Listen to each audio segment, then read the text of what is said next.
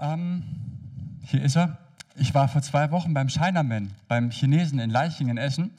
Und nach dem Chinaman bekommen die Leute dort immer so einen Glückskeks. Und wenn man den Glückskeks öffnet, ist es ja immer ein ganz besonderer Augenblick. Und den wollte ich mit euch teilen. Ist nicht nett von mir? Oder? Ich mache dir mal auf den Glückskeks. Hat jemand Appetit auf den Keks? Das ist meistens nicht so lecker, gell? So, ich lese mal vor, was da drin steht. Äh, freuen Sie sich auf schöne Stunden, zeigen Sie offen Ihre Gefühle. Schön, oder? Äh, ist jemand von Hoffnung erfüllt, wenn er das jetzt gerade gehört hat? Nicht so, oder? Ich weiß nicht, ob du so ein Glückskeks-Fanatiker bist oder so und denkst, ja, der Herr hat jetzt hier geredet. Wenn ja, wenn dich ermutigt fühlst, dann herzlichen Glückwunsch. Aber ich persönlich finde jetzt nicht so ansprechend. Und ich habe mir die Frage gestellt, als ich den Glückskeks bekommen habe, was haben eigentlich Glückskekse mit meinem Lebensauftrag zu tun? Stehen die irgendwie im Zusammenhang? Lasst uns heute mal schauen. Ich möchte starten mit einer Anekdote von Napoleon Bonaparte. Da heißt es einmal, ein General beschwert sich über Napoleon, weil dieser sich in einer Schlacht nicht an Befehle gehalten hatte. Der General schimpft und befiehlt, schickt diesen arroganten Offizier zu mir, der kassiert jetzt den Anpfiff seines Lebens. Als Napoleon im strömenden Regen am Zelteingang des Generals stand, kam der General aus dem Zelt und bevor dieser Napoleon einen Einlauf verpassen konnte, fragte Napoleon den General, mein General, was sehen Sie hinter mir? Und der General schimpft, nichts als Wolken, lauter graue Wolken. Und Napoleon sagt zu ihm, und sehen Sie, ich sehe hinter den Wolken meinen Stern am Firmament. Und ich weiß, dass mein Stern immer da ist. Ich finde es eine schöne Anekdote, weil es so schön zeigt, dass Napoleon um ein Lebensziel wusste, um seinen Lebensauftrag. Und mein Lebensziel und mein Lebensauftrag ist sowas wie ein Fixstern am Firmament. Und dann können die Wolken aufziehen, dann kann vielleicht Nebel aufziehen, wie heute Morgen hier in Asch. Und es kann regnen, aber die Fähigkeit, ein Lebensziel zu haben, lässt mich durch die Wolken hindurch blicken. Und ich glaube, dass der Herr uns mit so einem Lebensauftrag, mit so einem Lebensziel beschenken möchte. Martin Luther King sagt ja mal so Wunderbares, was richtig Episches. Wer noch nicht herausgefunden hat, wofür er sein Leben aufs Spiel setzen würde, ist noch nicht bereit zu leben. Episch, oder? Heute Morgen möchte ich gerne mit euch über unseren Lebensauftrag sprechen, denn jeder von uns hat so einen Lebensauftrag von Gott bekommen. Nur das Problem dabei ist, dass die wenigsten Menschen auch nur die geringste Ahnung davon haben, was ihr Lebensauftrag ist oder sein könnte. Warum? Weil wir nicht gelernt haben, darüber zu reden. In der Schule redet man nicht über den Lebensauftrag. In der Schule lernt man sowas wie Wurzelziehen. Ich meine, wir wissen alle, wie wichtig Wurzelziehen ist für den Alltag, oder?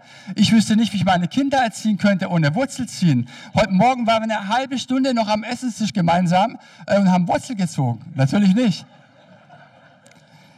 Was ich damit sagen möchte, wir Menschen, ne, wir lernen von Haus aus nicht zu denken oder wir lernen nicht über den Lebensauftrag nachzudenken, über den größeren Sinn im Leben nachzudenken. Wir lernen es nicht zu Hause, wir lernen es nicht in der Schule und was aus meiner Sicht noch viel schlimmer ist, wir lernen es meistens auch nicht in der Kirche. Und hey, mal ganz ehrlich, eigentlich ist doch die Kirche sowas wie so eine Sinnstiftungsproduktionsfirma, oder? Also wenn ich in der Kirche nicht den größeren Lebensauftrag entdecke, frage ich mich, wo denn dann? Wo sollen wir sonst in Berührung kommen mit unserem Lebensauftrag? Und wenn du keine Ahnung hast, was dein Lebensauftrag ist, dann wirst du dich ständig um irgendwas oder um dich selbst immer herumkreisen. Und ich persönlich glaube, dass es wenig gibt, wirklich wenig gibt, was tragischer ist, wenn Menschen nicht in Berührung kommen mit ihrem Lebensauftrag. Und genau deswegen sprechen wir heute Morgen darüber. Wisst ihr, niemand wird Teil einer Fußballmannschaft, um dann auf der Ersatzbank zu landen. Macht Sinn, oder? Niemand engagiert sich jahrelang in seinem Unternehmen in dem Bewusstsein, dass was er oder sie tut unwichtig ist oder unbedeutend. Niemand möchte, dass es in seiner Grabrede heißt, sein Leben sei bedeutungslos gewesen. Ich glaube, dass wir etwas bewegen wollen. Wir wollen etwas verändern. Und ich zu meinem Teil, nicht nur für mich selbst, sondern ich möchte die Welt, zumindest was mich angeht, zum kleinen bisschen besseren verändern. Und ich glaube, dass Gott mich dazu gebrauchen möchte. Und wenn es dann Zeit ist, für mich Abschied zu nehmen, dann möchte ich doch, dass irgendjemand sagt, mein Leben wurde durch diesen Menschen bereichert. Meine Welt wurde schöner, bunter, heller, ähm, größer.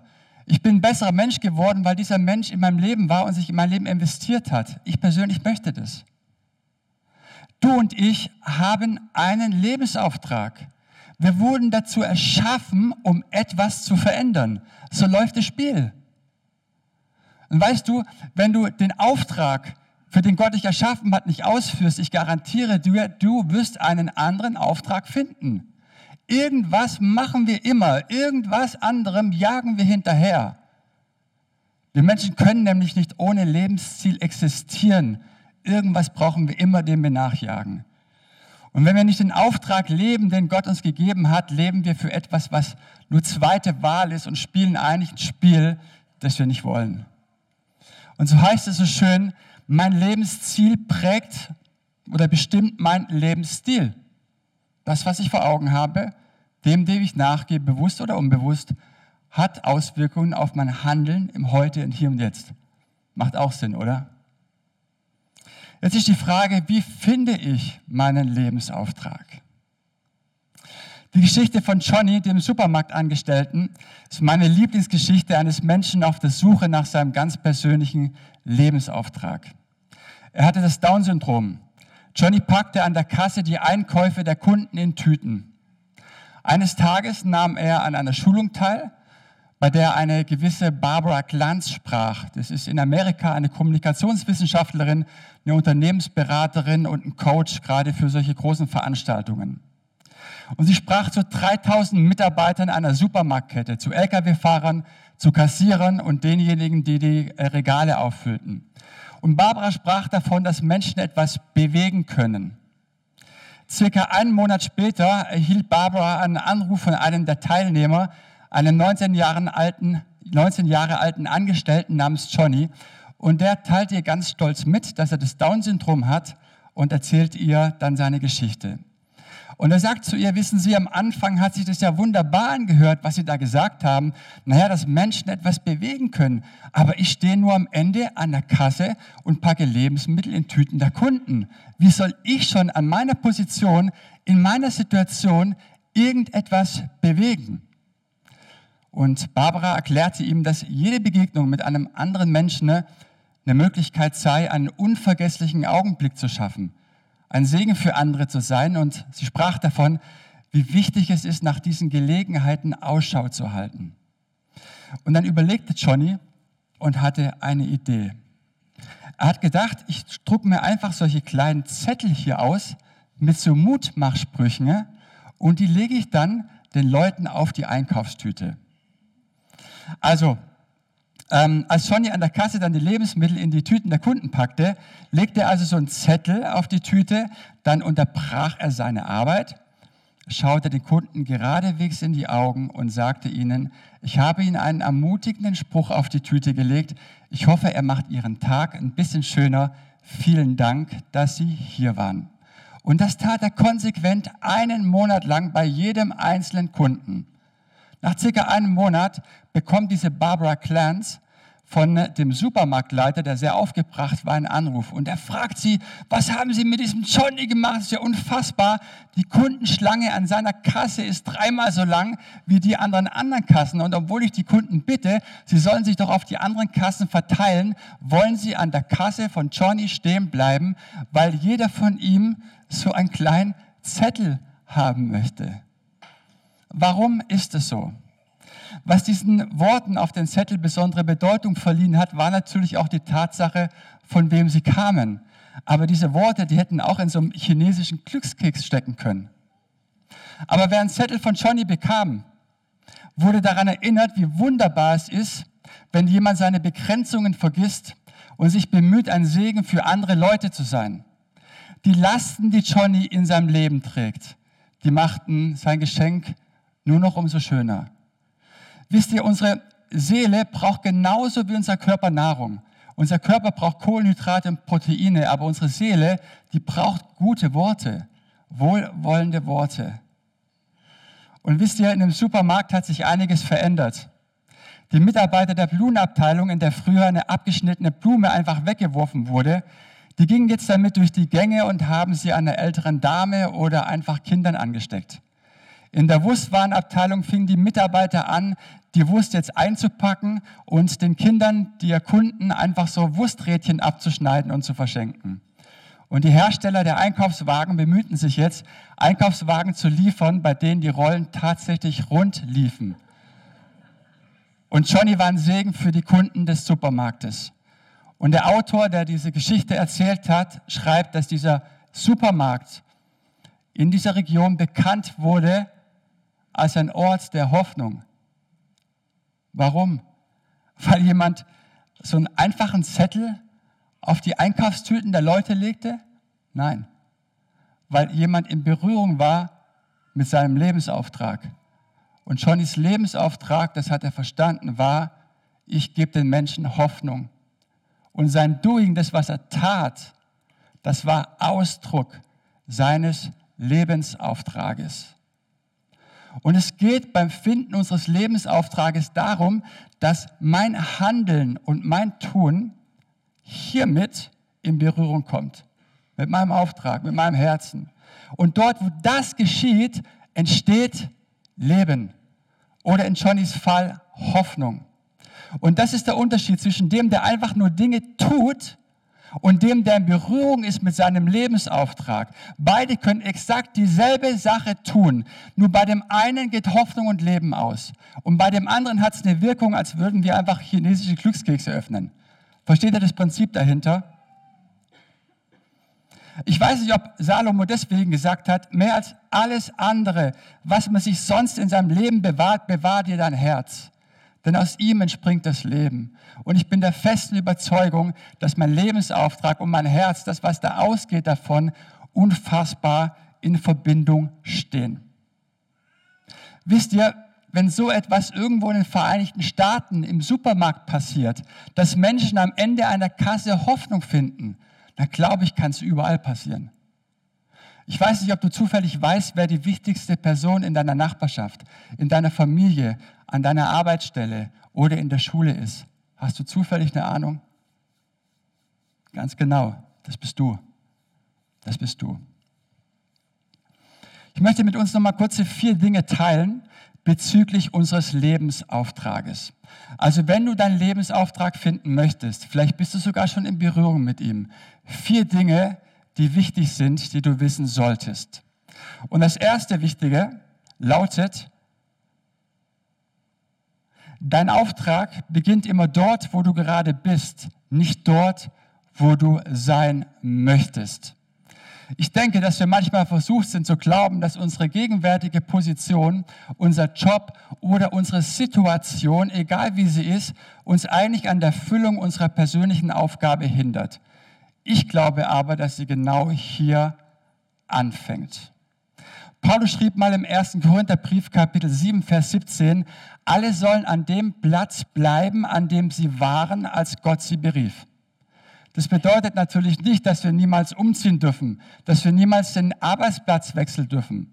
Es bedeutet aber, dass ich meinen Lebensauftrag, wenn ich nicht hier, wo ich jetzt bin, finden kann, ihn nicht nirgendwo finden werde. Nirgendwo. Und wir sind versucht zu glauben, wenn die Kinder mal aus dem Haus sind und ich mehr Zeit habe, wenn mein Leben mal ein bisschen stressfreier ist, wenn ich mehr Geld habe, wenn ich einen besseren Job habe, dann kümmere ich mal mich drum. Aber ich garantiere dir eine Sache. Hey, im Mai 2024 wird der Rasen in deinem Garten wieder anfangen zu sprießen.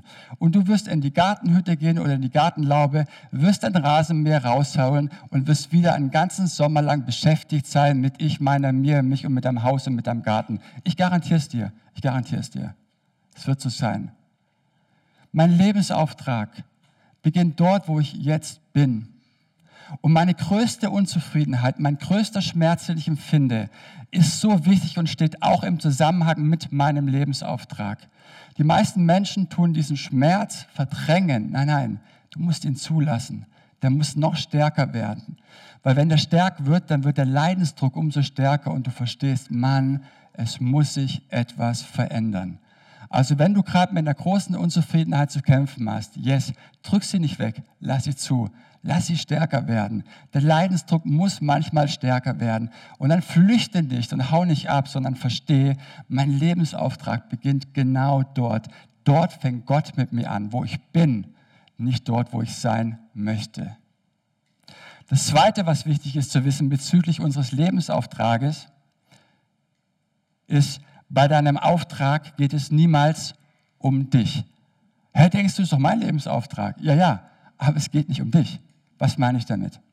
Jesus sagte mal, ihr seid das Salz der Erde. Aber das Salz existiert niemals um seiner selbst willen. Was meine ich damit? Stell dir vor, du bist zum Essen eingeladen und sagst nach dem Abendessen beispielsweise zu deinem Gastgeber, hm, das Salz, das war aber richtig gut und lecker. Also Schatz, ich glaube, wir sollten die Salzmarke wechseln. Was ist das für eine Salzmarke? Das wäre seltsam, oder? Warum? Weil es die Bestimmung des Salzes ist, sich selbst ganz in etwas viel Größerem und Herrlicherem zu verlieren. Erst dann erfüllt das Salz seine Bestimmung. Und das, was Jesus hier sagen möchte mit diesem kurzen Satz, ihr seid das Salz der Erde, ist, wir alle wurden von Gott erschaffen, um Bedeutung zu haben. Aber nicht um zu glänzen, sondern um zu leuchten. Das Glänzen ist das Äußerliche. Guck mal, wie toll ich bin, wie erfolgreich ich bin. Das Leuchten, das kommt von innen. Und das kommt dann, wenn wir unseren Lebensauftrag entdeckt haben. Wir wurden designt, um Salz zu sein. Und das bedeutet, dass wir in etwas viel Größerem und Herrlicherem aufgehen sollen, als wir selber sind. Okay? Das ist das Ding. Um herauszufinden, was das Größere ist, musst du dich auf die Suche begeben. Und als Albkirche wollen wir Menschen dabei helfen, ihren Lebensauftrag zu entdecken. Weil wenn sie nicht hier entdecken, wo denn dann? Wo dann? Das Dritte, was wichtig ist für deinen Lebensauftrag, für deinen Auftrag brauchst du deine Stärken, deine Skills, ja, aber du brauchst genauso deine Schwächen und ich möchte auf die Schwächen eingehen. Ihr gestartet mir kurz. Manche Menschen denken, dass sie wegen ihren Schwächen keinen wirklichen Lebensauftrag haben. Ich aber glaube, dass genau der Gegenteil oder das Gegenteil der Fall ist. Ich glaube, dass bei Gott kein Schmerz umsonst ist. Und Paulus kannte das Geheimnis der Schwachheit. Das sagt er im zweiten Korintherbrief, da wo ich schwach bin, bin ich stark. Das ist ein großes Geheimnis. Er bittet also nicht, dass die Stärke anstatt oder anstelle von der Schwachheit tritt, sondern er sagte, in der Schwachheit lasse ich das zu und dann erlebe ich wahre Stärke. Das ist ein großes Geheimnis. Und jemand hat mal so schön gesagt, so stark muss ich erst mal werden, ne? dass ich schwach bin, aber meine Schwäche oder Schwäche gar nicht als Schwachheit empfinde, sondern als Stärke. Was ich damit sagen möchte, ich glaube, was ein Menschenleben stark machen kann, ist nicht immer, dass ich unbedingt gesund bin, dass ich alles unter den Füßen habe, sondern was ein Menschenleben auch stark machen kann, sind die Kämpfe, die ausgefochten werden. Ich meine, niemand kann Alkoholikern besser helfen als ehemalige Alkoholiker. Niemand kann Trauernden besser helfen als Menschen, die selbst einen schweren Verlust erlitten haben. Chuck Colson war Anwalt und Abgeordneter im Weißen Haus, aber erst nachdem er selbst verurteilt wurde und im Gefängnis saß, gründete er die Arbeit Prison Fellowship, eine Arbeit unter den Gefangenen, die weltweit ähm, in, in Bewegung ist. Und niemand kann kranken Menschen mehr Mut und Hoffnung geben als derjenige, der auf der einen Seite selber gesund ist und für ihn betet, aber auch derjenige, der selber krank ist, vielleicht sogar unheilbar krank. Und ich möchte mich Gott ein, zwei Minuten an diesem Punkt aufhalten, der mir persönlich sehr, sehr wichtig geworden ist in der Vorbereitung. Ich habe mich in der Vorbereitung erinnert an eine junge Familie damals in Fellbach in der Gemeindegründung, in der wir waren. Ähm, das Kind hat ein dreijähriges Kind gehabt und er war äh, ganz schwer krebskrank. Hatte einen Gehirntumor, hatte mehrere Tumore im ganzen Körper verteilt. Das war unfassbar. Ich habe sowas oder Menschen nicht mehr kennengelernt, der so viele Tumore und ähm, ähm, ähm, ja, also Krebsgeschwüre im Körper hatte.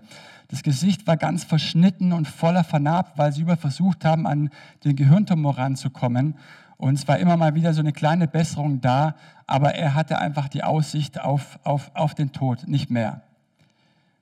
Und die Familie hat sich im letzten Jahr seiner Krankheit oder die Frau hat sich von dem Mann getrennt, weil ich bin jetzt kein Mediziner, ich habe mir das nur sagen lassen, wenn der Gehirntumor äh, kann auf Gehirnareale drücken und das äh, bewirkt dann so eine totale Wesensveränderung.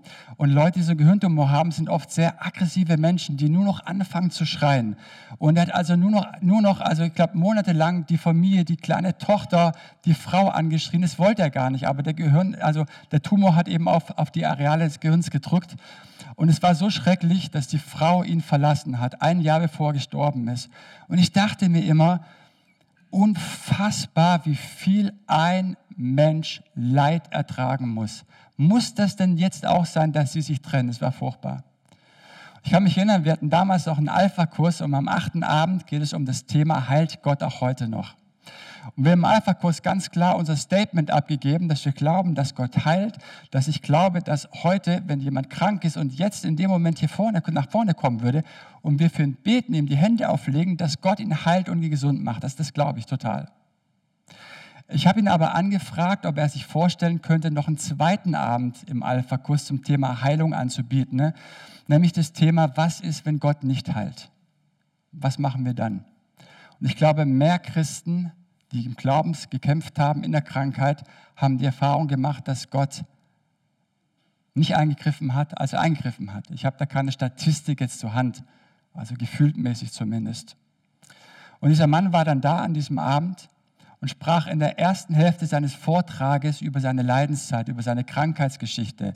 Und es war unfassbar. Also alle Menschen, die da waren, es waren so circa 20 Leute, die waren so sehr berührt von diesem Leid.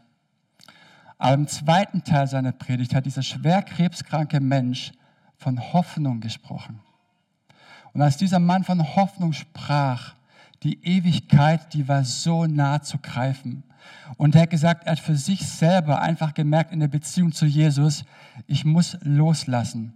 Und Gott hat mir ganz neu gezeigt, dass alles hier auf diesseits, alles hier auf dieser Erde einfach auf die Ewigkeit zuspielt. Alles, alles. Wir leben auf dieses eine Ziel, in der Ewigkeit zu sein. Und er hat gesagt, er stellt sich das so vor, dass er, wenn er in der Ewigkeit bei seinem himmlischen Vater ist, an einem Tisch sitzen wird und auf dem Tisch wird ein ganz großes Tempotaschentuchberg liegen und Gott wird ihm jede einzelne Träne abwischen und ihm jede einzelne Träne erklären. Und ich habe es vorher gerade eben schon gesagt, die Ewigkeit war so greifbar und spürbar in diesem Augenblick. Und es war unfassbar, wie sehr dieser krebskranke Mensch, vom Krebs zerfressene Menschen Hoffnung geben konnte. Und die Frau, die hat später wieder geheiratet. Sie hat eine Entscheidung getroffen, es gibt ein zu viel. Es gibt ein zu viel. Und wenn ich als Mensch loslasse, heißt es nicht, ich gebe auf, sondern es heißt, ich gebe mein Leben ganz in die Hände meines himmlischen Vaters. Und ich weiß, dass ich nicht der Herr Jesus bin. Ich kann nicht retten, ich kann nicht heilen. Und die Frau wusste, bevor ich vor die Hunde gehe, bevor ich in den Abgrund gerissen werde und nicht mehr kann, muss ich diesen Schlussstrich ziehen. Ich sage nicht, dass du das tun sollst. Ich sage nicht, dass du aufhören sollst zu glauben. Aber was ich sagen möchte, wir, jeder von uns hat eine Beziehung zu Jesus. Jeder. Und wir hören auf den Pulse des Heiligen Geistes. Und was ich nur sagen kann, ich möchte Mut machen, dass du, egal in welcher Lebenssituation du bist, ins Gespräch kommst mit deinem himmlischen Vater. Und nur Gott selber kann dir zeigen, was für dich dran ist. Das ist ein ganz, ganz wichtiger Punkt. Und ich möchte etwas sehr, sehr Herausforderndes sagen. Das gilt bestimmt nicht für eine Krankheit oder für einen schweren Schicksalsschlag, aber für viele andere Dinge. Vielleicht, vielleicht, aber auch nur vielleicht. Ich sage es ein viertes Mal. Vielleicht, okay? Unterschätzen wir manchmal die Bedeutung des Unglücks. Johnny, der Supermarktangestellte, fand seinen Lebensauftrag nicht trotz seiner Einschränkungen. Er fand sie wegen seiner Einschränkungen. Seine größte Last wurde zu seiner größten Gabe.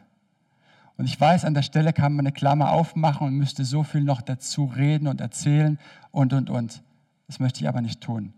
Und das, was ich gesagt habe, habe ich gesagt. Und vielleicht ist ja jemand hier, der irgendetwas damit anfangen kann.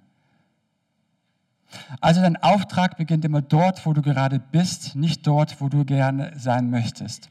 Das Zweite ist, bei deinem Auftrag geht es niemals um dich. Das Dritte, für deinen Auftrag brauchst du deine Stärken und deine Schwächen. Und das Vierte und Letzte ist mein Lebensauftrag und mein Herz.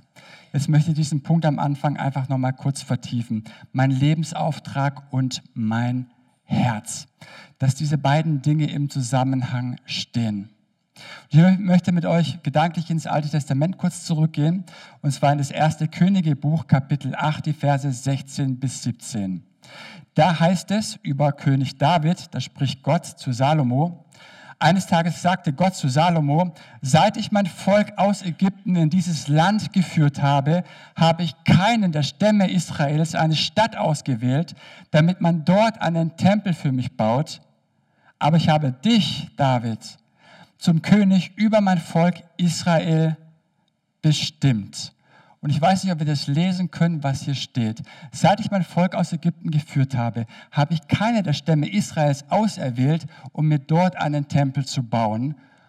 Konkret, das waren 480 Jahre. Knapp 500 Jahre, sagt uns der Text, hat Gott gewartet, bis er sich einen Tempel bauen lässt. Er schaut also auf die Stämme Benjamin, Naphtali, Levi und so weiter und sagt, nein, nein, nein, nein. 500 Jahre. Ist das crazy?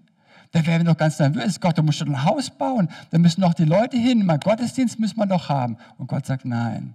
Er wartet 500 Jahre. Bis was passiert? Bis er einen Mann entdeckt, David. Und was war in diesem David? Das lesen wir einen Vers weiter. Mein Vater David hatte schon lange den brennenden Wunsch im Herzen, er wollte dem Herrn, dem Gott Israels, einen Tempel bauen. Und weißt du, warum dieser Text so bedeutend ist?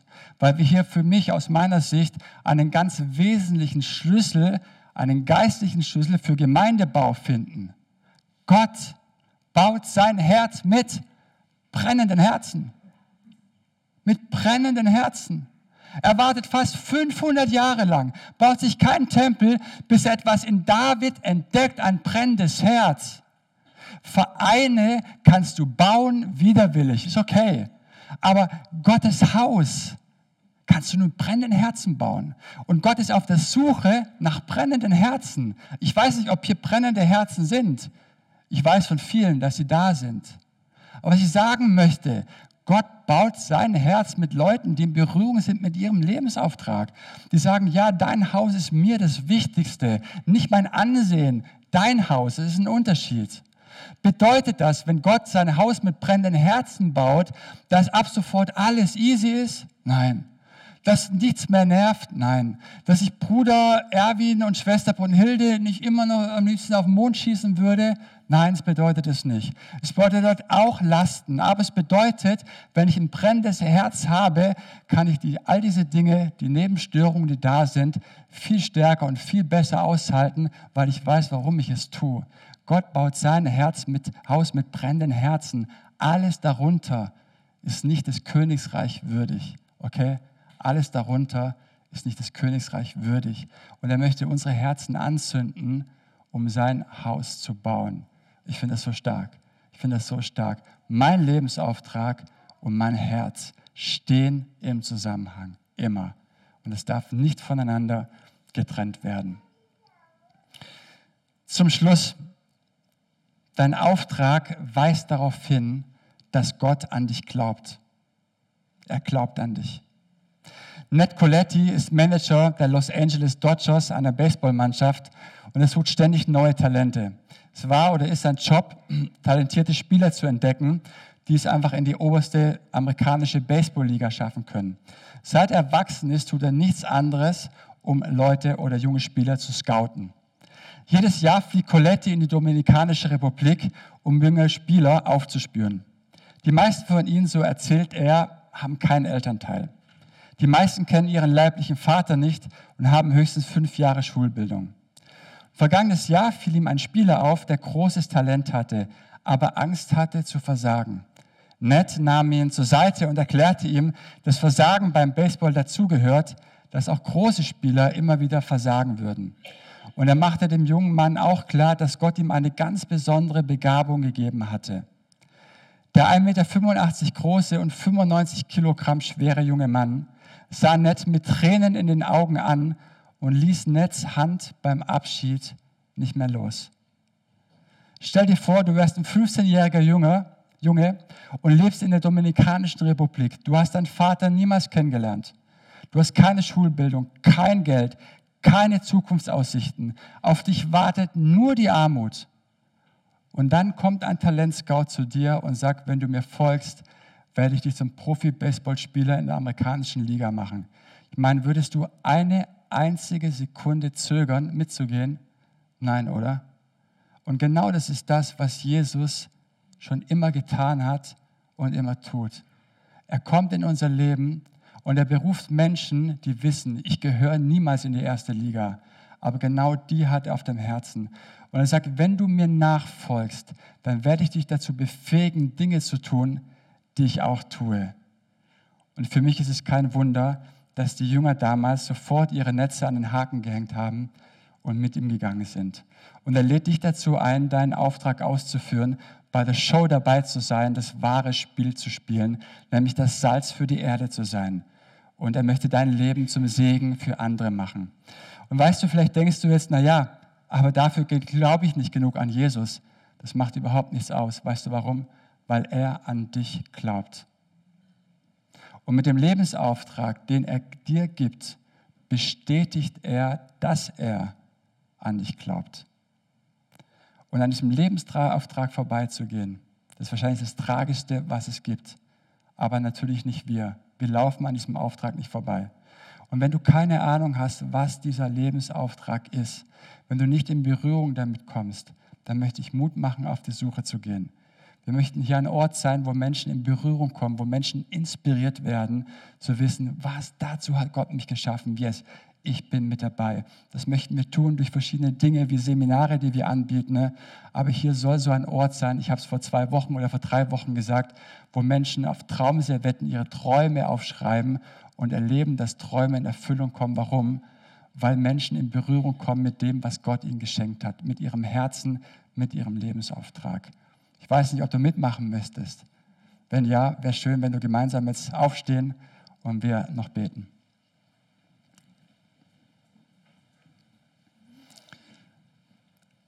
Herr Jesus, ich danke dir von ganzem Herzen, dass du uns einen Lebensauftrag gegeben hast. Und dieser Lebensauftrag, dieses Ziel, das ist das, was mich trägt. Und ich danke dir, dass dieser Lebensauftrag wie so ein Fixstein am Firmament ist, der mir Orientierung gibt. Und ich danke dir, dass du uns berufen hast, dein Haus zu bauen. Und ich danke dir für dieses Wort, das wir im Alten Testament lesen, dass du dein Haus mit brennenden Herzen baust. Dass du eine unfassbare Geduld hast an Ruhe. Fast 500 Jahre lang hast du das wirklich dein Haus liegen lassen, bis du David entdeckt hast. Und er war der Erste, der nach deiner Gegenwart gefragt hat, nach der Bundeslade und er hat ein brennendes Herz. Und ich danke dir, dass du unsere Herzen entzünden möchtest, um dein Haus zu bauen. Dass es das Beste ist und das Schönste ist, in deinem Haus zu sein und Anteil daran zu haben. Zu erleben, wie du uns als lebendige Steine hinzufügst und uns gebrauchen möchtest, das Beste, was es gibt. Und es ist dein Haus mitzubauen. Und ich danke dir, Jesus, Herr, dass so vieles notwendig ist. Unser Garten, unser Haus, unser Pool, unser, keine Ahnung, alles, was wir so haben. Aber das Wichtigste, das bist, bist du unser Lebensauftrag. Und ich bitte dich, dass du uns eine neue Gewichtung in unserem Leben schenkst, eine neue Orientierung, dass du Dinge von der Wichtigkeit her neu sortierst und uns zeigst, was wirklich wichtig ist. Nämlich das, was nicht vergeht. Das Haus, der Garten und alles andere vergeht, sagt dein Wort, aber das, was du uns gibst, bleibt in Ewigkeit. Wir werden befunden werden auf das, was wir aus unserem Lebensauftrag gemacht haben. Wir werden nicht befunden werden, wie oft wir unseren Rasen gemäht haben, Herr. Das wird in der Ewigkeit keinen Bestand haben.